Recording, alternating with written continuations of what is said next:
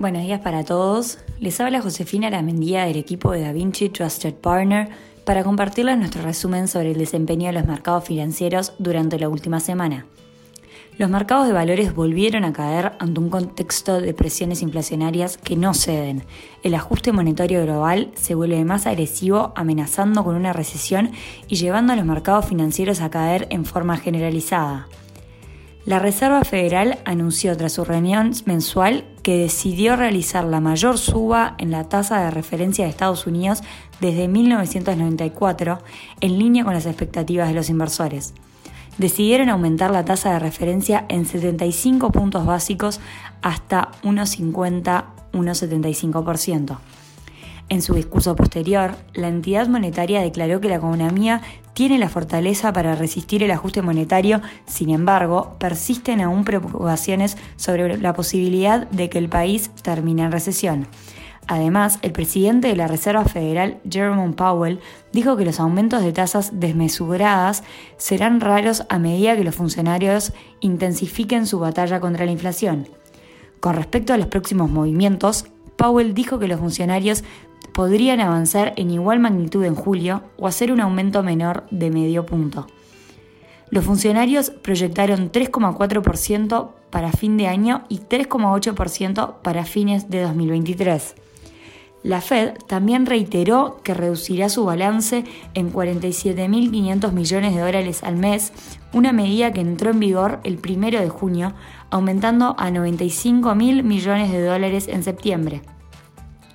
La inflación de la zona euro subió a un máximo histórico de 8,1% el mes pasado, en línea con las estimaciones preliminar, más de cuatro veces el objetivo del Banco Central Europeo y subraya sus planes de subir las tasas de interés el próximo mes para controlar el aumento de los precios. La encuesta de expectativas CEU para la zona euro de junio fue de menos 28 puntos, mejorando respecto al registro previo. En Alemania, el sentimiento económico también mejoró en junio con la misma encuesta, también superando el registro anterior. En ambos casos, los resultados mostraron que, si bien los expertos en mercados financieros son menos pesimistas sobre la economía, la misma sigue expuesta a numerosos riesgos, como los efectos de las sanciones contra Rusia, la confusa situación de la pandemia en China y el paulatino cambio de rumbo de la política monetaria. El Banco de Japón mantuvo las tasas de interés ultra bajas el viernes y su orientación para mantener los costos de los préstamos en los niveles presentes o más bajos, lo que indica su determinación de centrarse en apoyar la tibia recuperación de la economía de la pandemia de COVID-19. Para el corrido de la semana pasada en Estados Unidos, los principales índices retrocedieron. El SP presentó la mayor caída con una pérdida de 5,79%, mientras que el Nasdaq y el Dow Jones perdieron 4,78 y 4,79% respectivamente. En Europa los índices bursátiles también presentaron retornos negativos, con el Stock 600 y el DAX alemán retrocediendo en el entorno del 5%. En Asia los resultados fueron mixtos, con el Nikkei japonés retrocediendo 7,26%, mientras que el Shanghai Stock Exchange cerró 0,86% por encima de la semana anterior.